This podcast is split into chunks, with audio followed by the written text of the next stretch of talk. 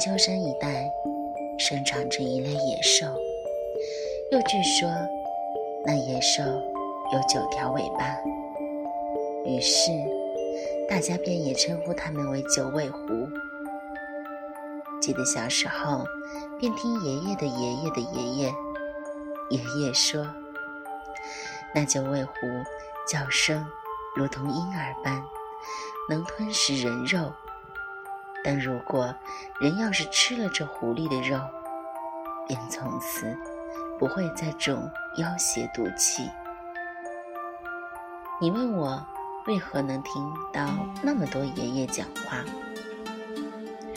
因为我根本就不是人，而是一条活了几千年的白狐。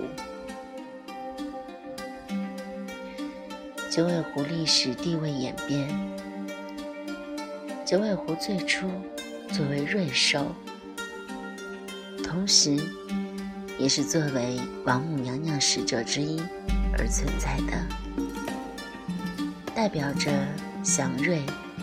子孙昌盛，在古代壁画中，常常与玉兔、金蝉、三足等祥瑞之物而伴随王母左右。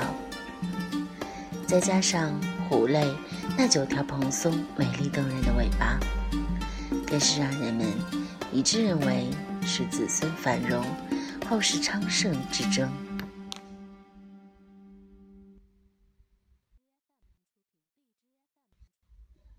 又据说，当年治水有功的大禹，因为心系苍天而耽误了婚姻大事。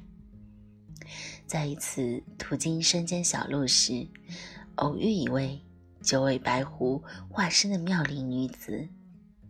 又根据当时当地有传言说，见了九尾白狐可以成王，娶此山间女子可以子孙兴旺。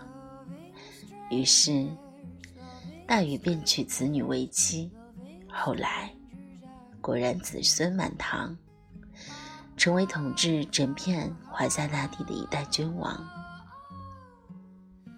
可是，到了唐宋开始，狐族在人类心中的地位便开始妖魔化了。也许风水轮流转。便是这个道理吧。九尾狐成了人人口中蛊惑人心的妖兽，甚至还一度用美色来诱惑君王。比如东瀛鸟语天皇的宠姬，比如赫赫有名的妲己、褒姒。我想说，传说这是为何呢？何苦为难女人？自古英雄难过美人关，遇到一心仪的女子，难免情不自禁。更何况，又是血气方刚的君王。倘若商纣王只是一个平凡书生，也许世人便没有了关于妲己的传说，也许是一段才子佳人的美化了吧。白狐。从我记事起，我就知道自己是一条九尾白狐，是狐族中最受尊贵的北极狐种类。当然，我们之中也是有蓝狐的，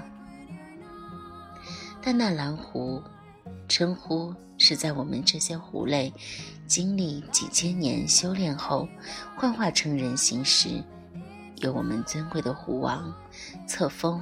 才得以获得。蓝狐代表着荣耀与尊贵，因此，从我们狐族延伸于这陆地开始，大家都在忙着潜心修炼成人，以便获得更加尊贵的地位。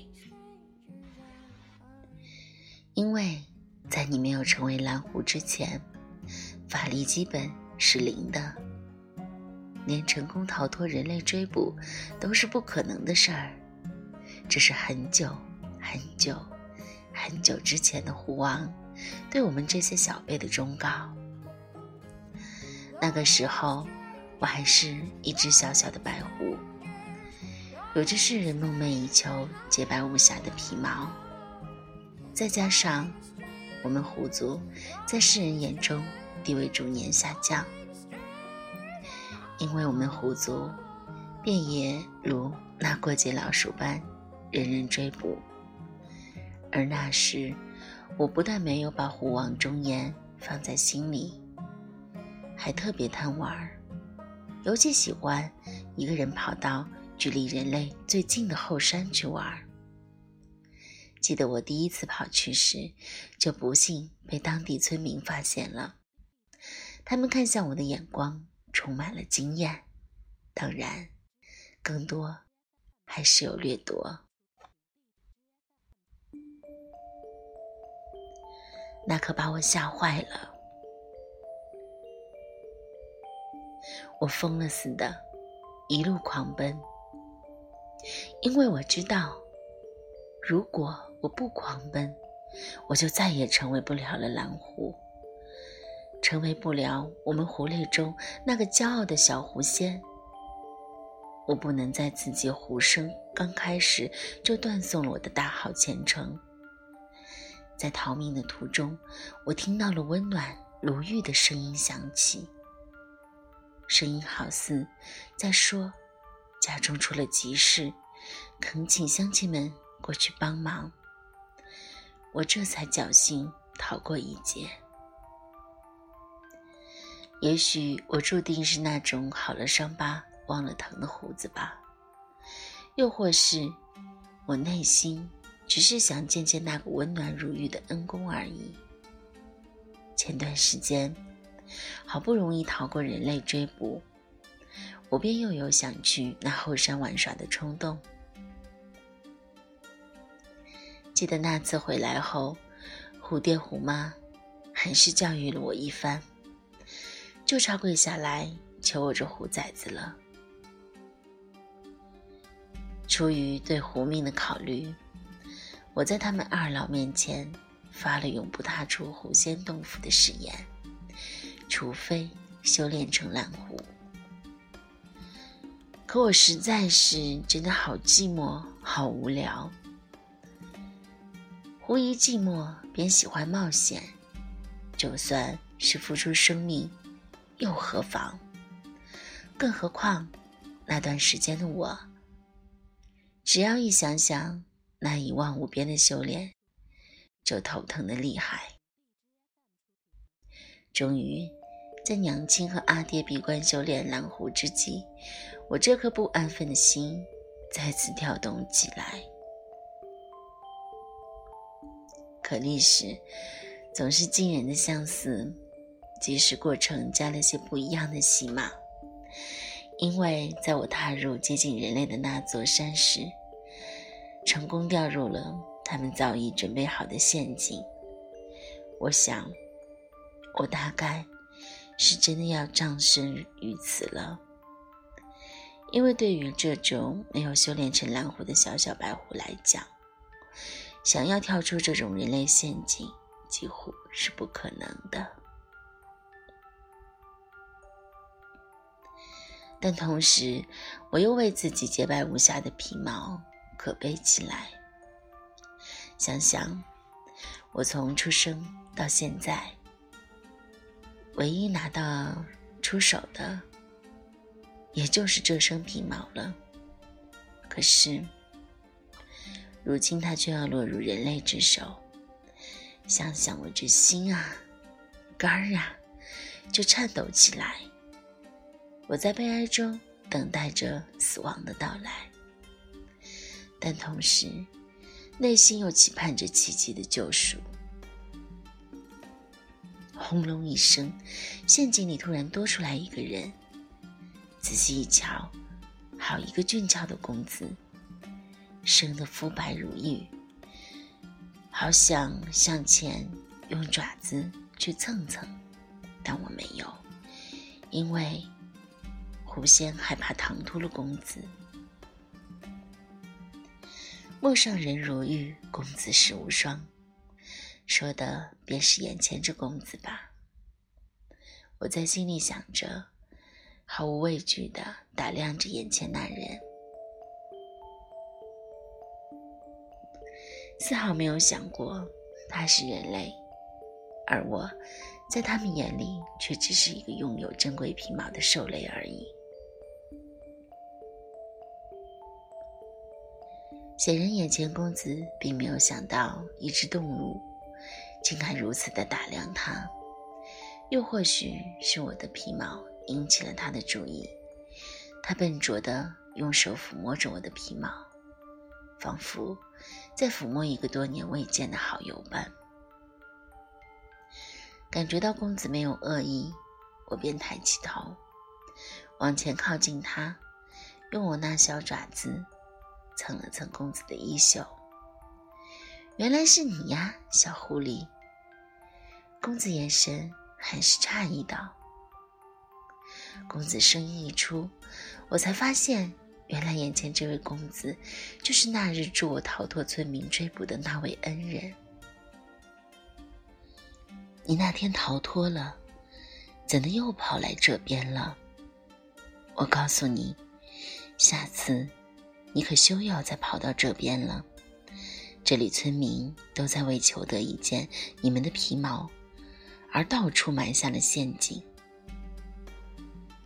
说完，恩公陷入了沉思。我想出怎么出去的方法了。说完这句的同时，恩公便在陷阱里开始徒手刨起土来，然后再把刨的土堆砌起来。看着恩公那肤白如玉的手。瞬间变得满手泥土，我的心便咯噔一下。在经历了 n 个多时辰后，恩公终于徒手堆砌成了土堆。不过，那土堆足够我们踏出村民的陷阱了。我就这样再次因为恩公搭救。又成功躲过一劫。再次回到红仙洞府时，内心有个声音告诉我：我要修炼成蓝狐，我要修炼成蓝狐，因为只有那样，我才可以幻化成人形，才可以见到恩公，才可以报答救命之恩，才可以，因为。狐族有训，救命之恩必当报答，否则势必成为狐类历史上一大耻辱。可修炼成蓝狐，谈何容易？它注定是个漫长、需要忍受寂寞、经得住煎熬的过程。但一想想，修炼后便可以见到恩公。以报当初救命之恩时，我便觉得所有的付出都是值得的。就这样，日复一日，年复一年，寒冬腊月，那是什么鬼东西？有的只剩下几千年清心寡欲的寂寞、孤单与湖隔绝的境地。终于。终于，我额头上那颗红心越发明显起来。这也便意味着，我将成为狐族下一个新生蓝狐，同时，也意味着幻化成人形的时刻离我越发的近了。但同时，在修炼几千年历程中，我对恩公。是变得越发的痴念起来。是呀，谁能想到，就是那人群中，见了他一眼，他救了我的命，我便对他念念不忘了。甚至我一度想着，不管他变成什么样，只要能再见恩公一眼，哪怕是失去这千年修行，又如何？更何况。恩公对我有救命之恩，随着我修炼结束日期的到来，阿爹和娘亲也越发恐慌起来，因为他们深知我下定如此决心，修炼绝不是为了光宗耀祖，成为蓝狐一员。毕竟，修炼成蓝狐的九尾狐是可能成为下一代狐王的候选人。也就是说，整个狐族的荣辱兴衰，都可能与我牵扯着千丝万缕的责任。倘若我无心于此，那便是整个狐族的悲哀。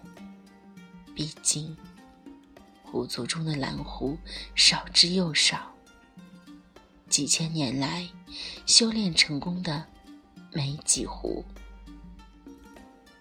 但我只知道，我迫不及待的想见恩公，纵使受尽千般虎类唾弃，又如何？只为那陌上人如玉，公子世无双的暖心，我要去寻找我的恩公。就在我幻化成人形，准备下山去寻找恩公的时候。突然，收到了尊贵狐王的信件。狐王告诉我，昔日我那所谓的恩公搭救我，其实是另有隐情，但也存在救命之恩。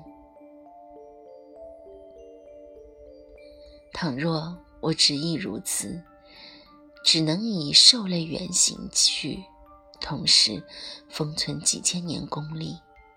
而且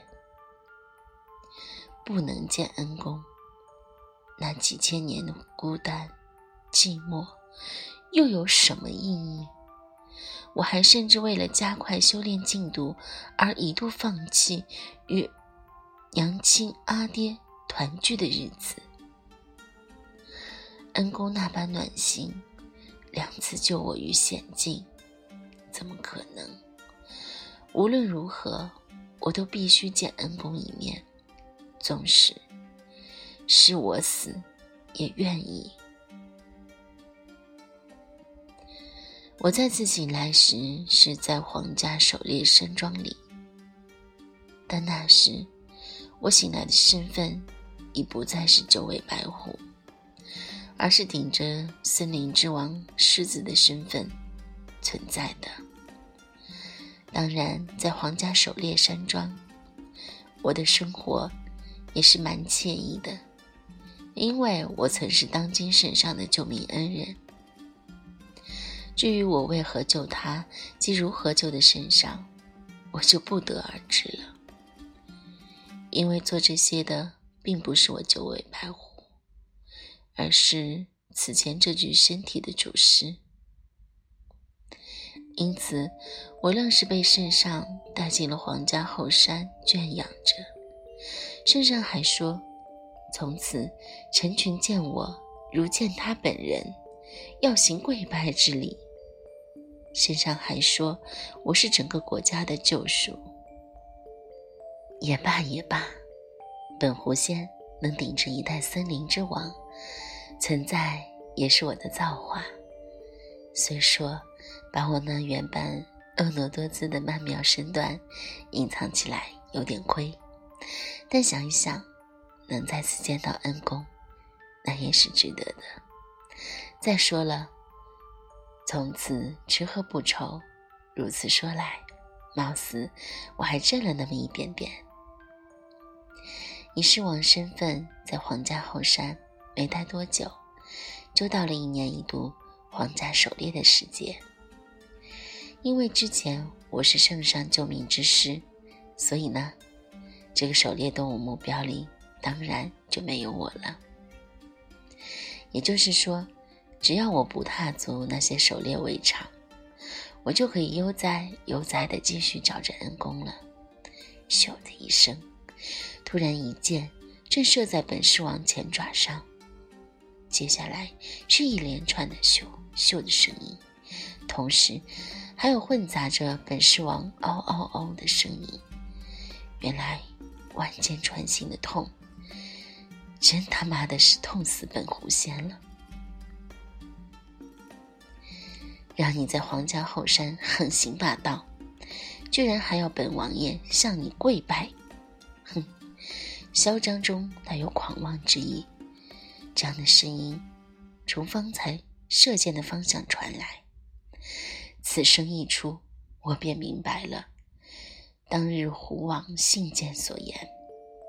那次皇家狩猎活动进行到一半时，皇家便暂停了一切相关狩猎的活动。同时，一张名为《异国圣诗仙曲》消息传遍了整个大街小巷。二零一七年农历大年初二。一条相关动物园老虎咬人的事件，瞬间占据了各大网络平台。我只知道，那天看了此类报道后，有个叫心窝的地方格外的疼，就如当年的万箭穿心。我是一只修行千年的狐，千年修行，千年孤独。谁又坏了规的矩？茫茫人海中，谁又犯下了矩的毒？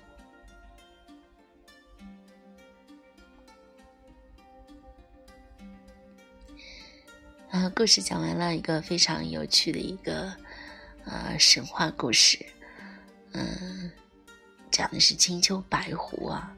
那么现在也正在演着、热映着这个《三生三世》，呃。十里桃花也是讲着这个白狐的故事，非常有趣。啊，希望给您的生活带去一点点的妙趣横生，还有无尽的幻想吧。